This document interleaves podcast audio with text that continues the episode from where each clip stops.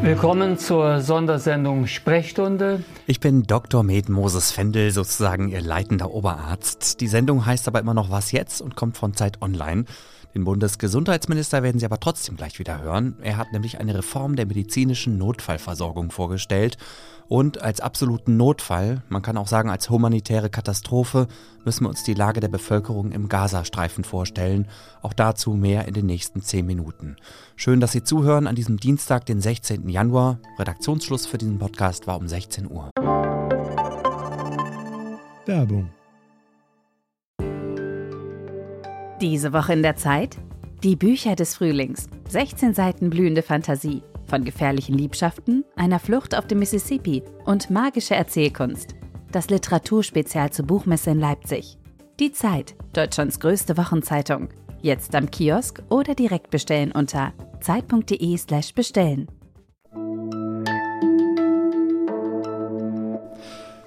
Im Norden des Gazastreifens sind die intensiven Kämpfe der israelischen Armee gegen die Terrororganisation Hamas beendet, so stellt es zumindest das israelische Verteidigungsministerium dar.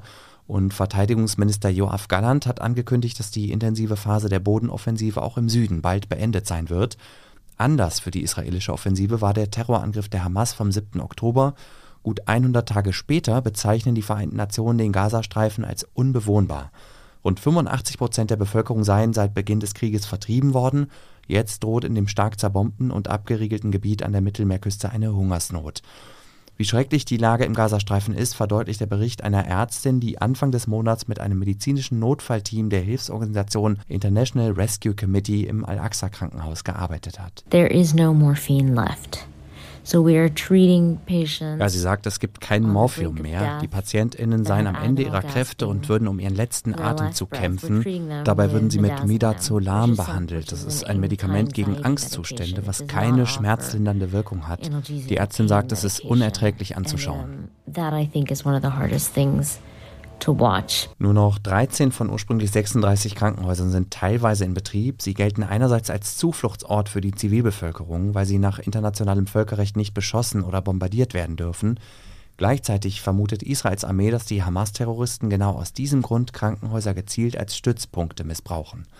Mein Kollege Christian End aus unserem Datenressort arbeitet gerade an einem Text zur humanitären Situation im Gazastreifen.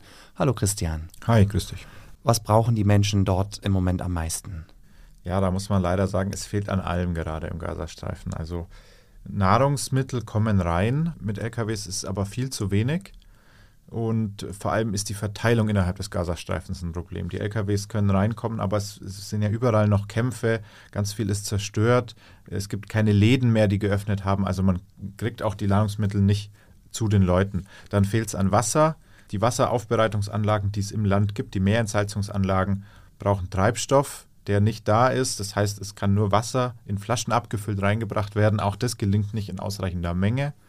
Und wir haben es gerade schon gehört, es fehlt auch an Medikamenten und sonstigem medizinischem Material für die Menschen. Warum kommt denn so wenig rein und das, was reinkommt, wie kommt das rein?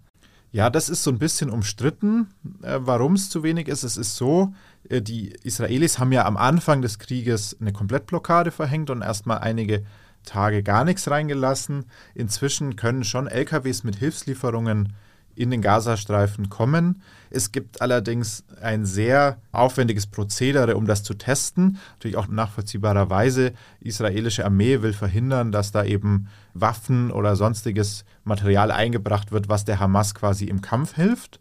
Deswegen wird jeder LKW äh, ausführlich durchsucht eben und es gibt Listen, was erlaubt ist und was nicht.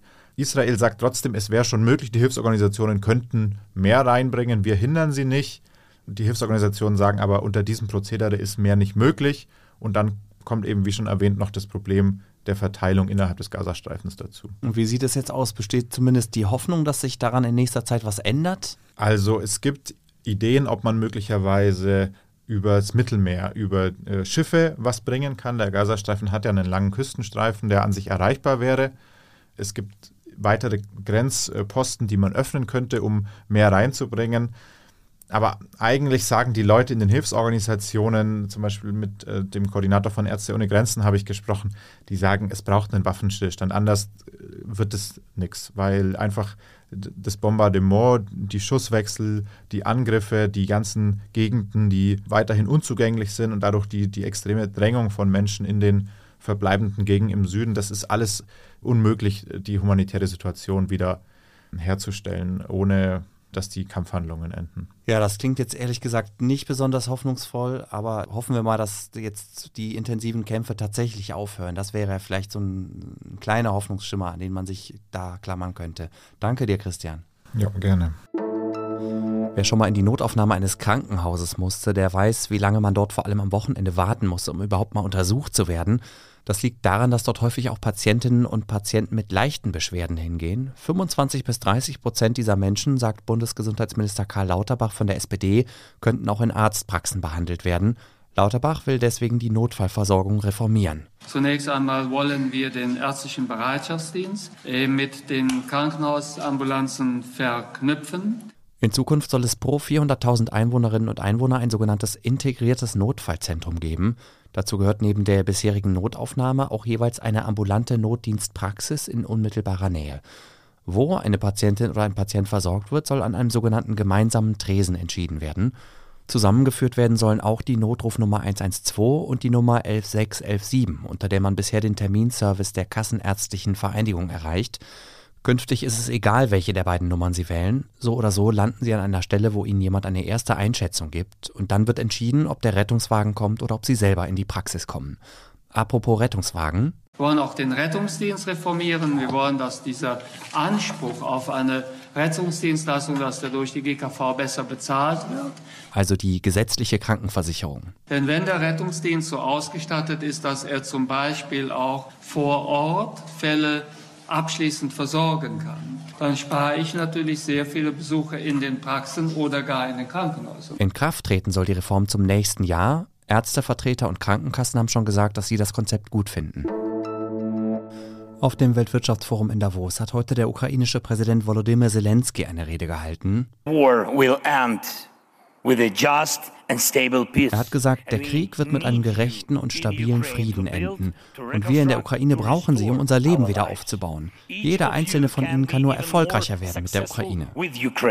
Mein Kollege Maxim Kireev aus unserer Politikredaktion hat sich die ganze Rede angehört und mir danach erzählt, dass Zelensky für sein westliches Publikum drei Kernbotschaften hatte. Die erste ist, dass äh, es keinen Frieden mit Russland und mit Wladimir Putin geben kann, denn Putin sei an einem Krieg interessiert, nicht nur in der Ukraine, sondern weltweit. Die zweite Botschaft ist, die Ukraine hält diesen Krieg für gewinnbar unter der Voraussetzung, und das ist die dritte Botschaft, dass der Westen Sanktionen verschärft, Waffen liefert, finanzielle Hilfen zur Verfügung stellt, natürlich in dem Interesse, die Bedrohung für sich selbst, also für den Westen durch Russland möglichst gering zu halten, wenn westliche Staaten in nicht in wenigen Jahren ihre eigenen Soldaten im Krieg gegen Russland riskieren wollen. Und Maxim, welchen Eindruck hat diese Rede jetzt insgesamt bei dir hinterlassen? Zelensky wirkte sehr selbstbewusst und kämpferisch. Er hat sogar ein wenig gescherzt und das hat sich ein wenig abgehoben von den früheren Auftritten, wo er zuletzt recht grimmig äh, wirkte und, sage ich mal, die Probleme eher dominiert haben. Ähm, diesmal erinnerte mich der Auftritt eher an so die erste